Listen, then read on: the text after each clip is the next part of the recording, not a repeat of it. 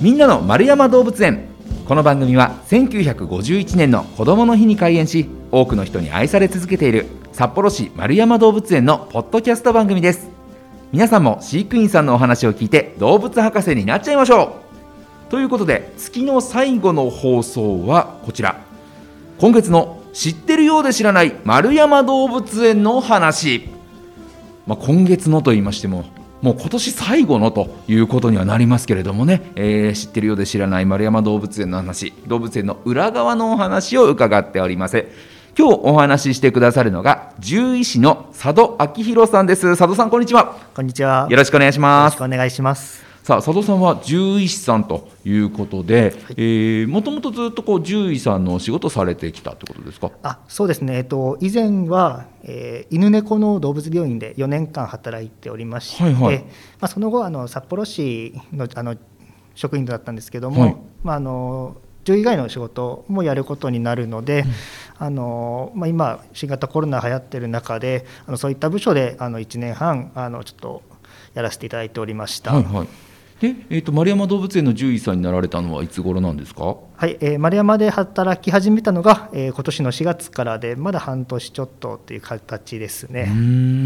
でももともとは犬猫の動物病院でで動物園の動物ってなると全く違いますよね。そうですね。あのやはりちょっとあの下敷きはあるんですけども、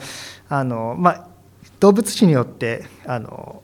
通常の状態がどういうものかっていうのは全く違いますし、はい、あの病気は似たような病気になったりもするんですけどもやっぱりあの兆候というかあの、まあ、分かりやすい動物だったり分かりにくい動物だったり分かっても治療ができるかできないかっていうところもやっぱり違ってきますので、うん、そういうところにやっぱり難しさを感じております。そうですよね。正直だって獣医さんといえども初めて見る動物っていうのもいっぱいいるわけですよね。そうですね、はい、基本犬猫だとまあ触って検査できることも、まあ、大きいあのトラとか、はいはい、ヒョウとか、まあ、猛獣それこそゾウとか北極熊とかああいうのを簡単に触って検査をするっていうこともなかなかできないのでそういうところでやっぱりあの違いは感じますね。すごい。じゃもう基本的に目視であれなんか体調悪そうだぞとかいうところで見ていくんですか？そうですね。あのただそれはやっぱりあの獣医もそうなんですけども飼育員さんが一番見てくれてる部分はあるので、まあ、飼育員さんのお話をしっかり聞きながらあのこちらも対処していくっていう形になります。そうか日々のこう餌をこうあんまり食べないよとか、はい、ちょっとうんちがまたいつもと違うよとかそういった日々の変化ってことなんですね。そうですね。あのそういうところはやはり飼育員さんよく見てくれてるので、まあ、獣医としても大変助かっているところです。まあ、そういったね獣医さんのお仕事、まあ、もちろんこの病気だったりっていうところの、えー、ケアというところも重要なお仕事ですけれども今日の、えー、お題はこちら。動物の妊娠ってどうしてわかるの？というね、えー、妊娠についてのお話、まあ、それこそね最近はあの丸山動物園ゾウさんの妊娠が分かったよなんていうニュースもね、えー、ありましたけれどもこの動物の妊娠どうやって分かるんですかね確かにね。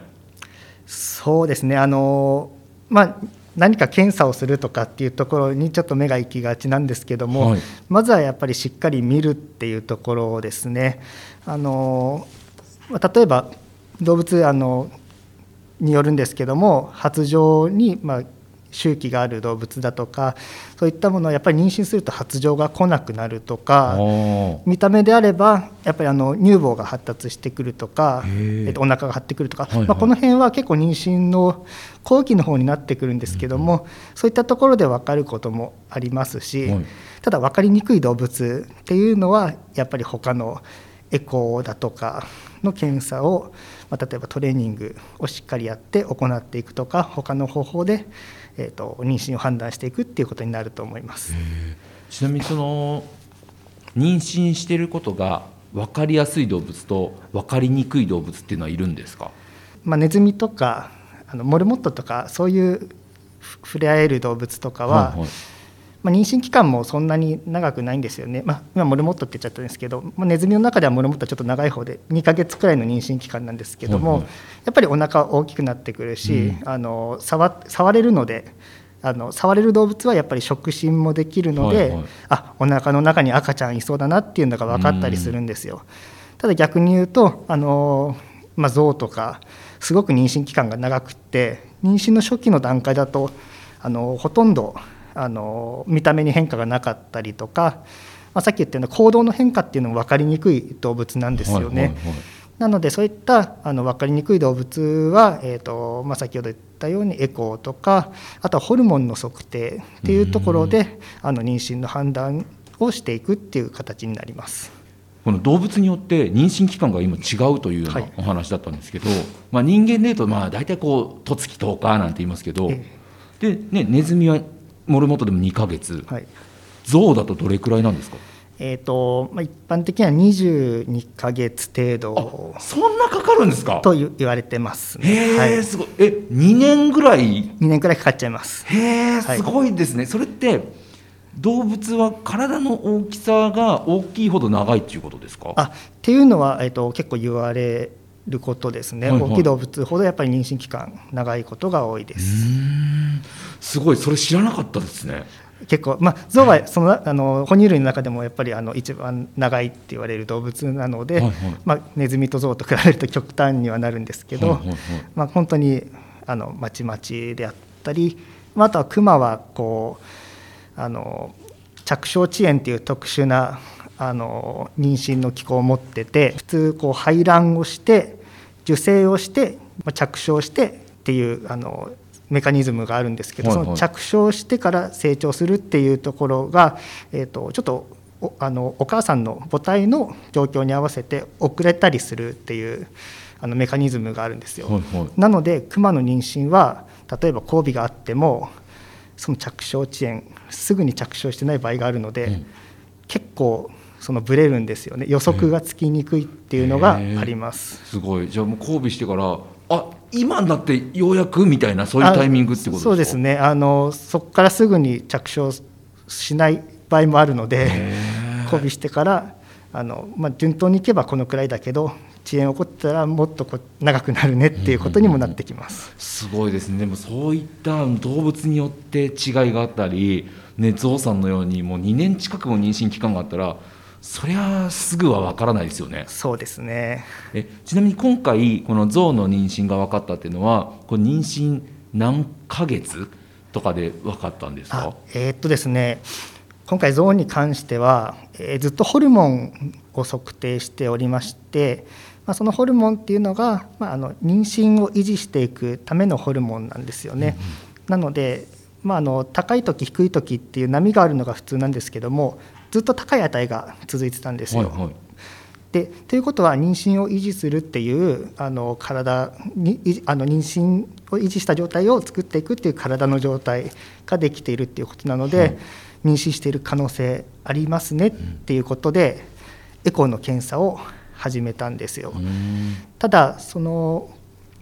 厳密にはどっからその妊娠あの、まあ、交尾して妊娠してっていうのははっきり言えなくて、はいはい、今後象が生まれる期間っていうのも、えーと、はっきりと予測することができないんですよ。おそらく来年の3月以降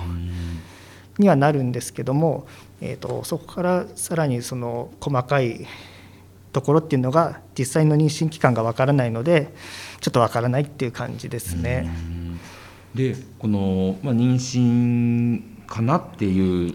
のがまあホルモンで分かって、まあ、エコーで検査するっておっしゃいましたけどエコーっていうのはあのいわゆる人間が、はい、あの産婦人科とかでこうやってやるあのエコーと同じようなものなんですか？同じようなものを想像していただいて問題ないです。へっていうのはあのゾーンにやってるんですけど、うん、あの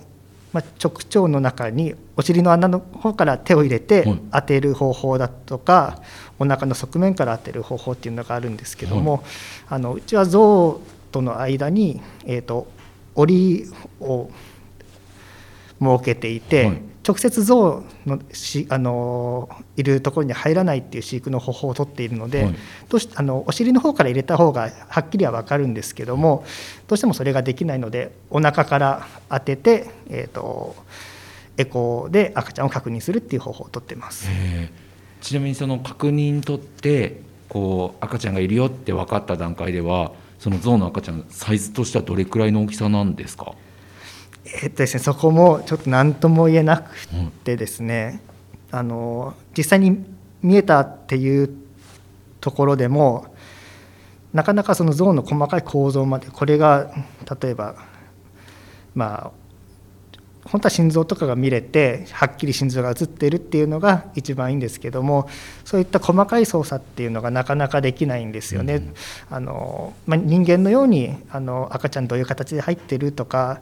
大体予測ができてどこにあったらどういうふうに見えるっていうのが分かればいいんですけど、あのまあ、その時の像の大きさだとかで、まあ、お腹のどこにいるかっていうのもちょっと予測がつきにくいところがあったりするので見えたところでなかなか判断するしかないっていう感じなんですよね。なので、えーとまあ、そこで今何ヶ月くらいだねって判断するのがちょっと難しいっていうところはあります。でこうまあ、妊娠が分かりましたとで出産にこうだんだんなっていくわけですけどこの出産っていうのはこう獣医さんがこう何かこうお手伝いしたりとかなんかすることあるんですか？そうですねあのもちろんその今の象のなあの子供の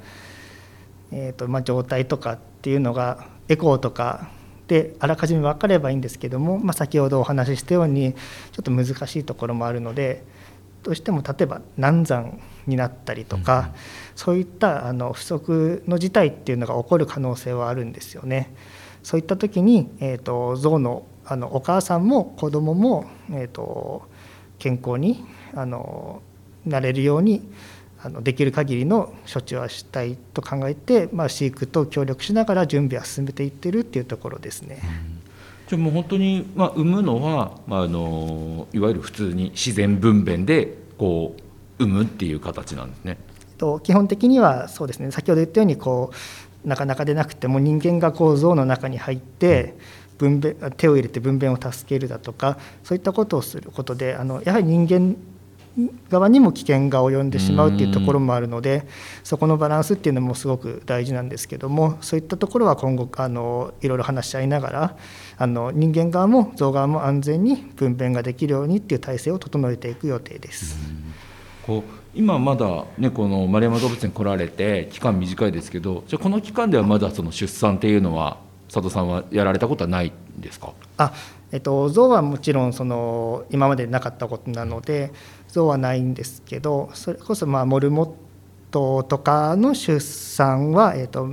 まあ、出産というか本当に気づいたら生まれてるっていう感じの動物も多いので、まあ、モルモットだとかあとは鳥でいうと、まあ、フラミンゴとかも、えー、と今年生まれてますしあの新しく生まれた命っていうのは、えーとまあ、何種かは見てきているので、まあ、そういったあのところもぜひ皆さんに見ていただけたらいいのかなと思ってます。こう今までねそれこそ丸山動物園来られる前は犬とか猫とかをメインで見てこられてで違った動物の出産とかをこう見てこられてわこの動物ってこういう出産なんだってなんか驚くことってあるんですか？そうですね、えーとまあ、出産は本当に、まあ、動物によるんですけど出産自体というよりも、まあ、気づいたら生まれてるっていういう、まあ、あの生まれそうっていうことはあるあの気づいてて気づいたら生まれてるみたいなことも結構あるので出産自体を目にするっていうことはあのほとんど今のところないんですけども、まあ、あの生まれた動物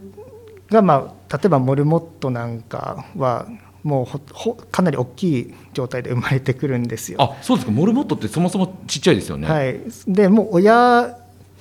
のような形すでに親の形をしてて毛が生えてて。あの生まれてくるので、はい、まあ、小さいモルモットっていう感じなんですけど特別何かが違うっていうわけじゃなくて、なのでもうしっかり生まれた時点からあの活動するしあのそういうなんか力強さみたいのは感じるなとは思うのと、まあ、フラミンゴなんて逆に親と全然違ってあの生まれた時はああいうピンク色をしてなくてあそうなんですね、はい、くちばしも、えーと、親と違って親はちょっと曲がってるんですよ、はいはいはい、ただ、えーと、子供はもうまっすぐなくちばしをしてるんですよね。途中から曲がってくるんですか、ね、曲がってくるんです。へえなんで曲がるんですかね。あの、まあ、なんかフラミンゴのこう食べものを食べる時の様子を見ていただければ分かるんですけど頭を下にして腰取るようにして食べるっていう特徴があって、まあ、それに合わせてなんですけど、まあ、あの小さい頃はあの親からこう餌もらうこともあるので、あのまっすぐのくちばしが適してるっていうところであ。のうまいことできてるっていう、ね、面白いですね。えフラミンゴは鳥だから卵から生まれる。卵からですね。であの、まあ、卵の時も、まあ、飼育員さんがいる時にちょっと見せていただいたりとかして、まあ、見てたんですけどこう卵温めてる姿とかっていうのはやっぱり動物病院ってあの病気になった子とかが来ることが多いのでなかなかその妊娠して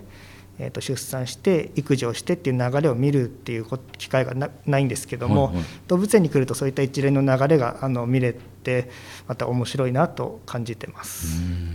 いや本当ね動物によってそれぞれ妊娠期間も違えば、ね、こう生まれた時の状態も違えばっていうところでね非常に面白いなというふうに、えー、聞かせていただいてたんですけれども、ね、あのこの先ゾウさんは、まあの早くても来年の3月。はい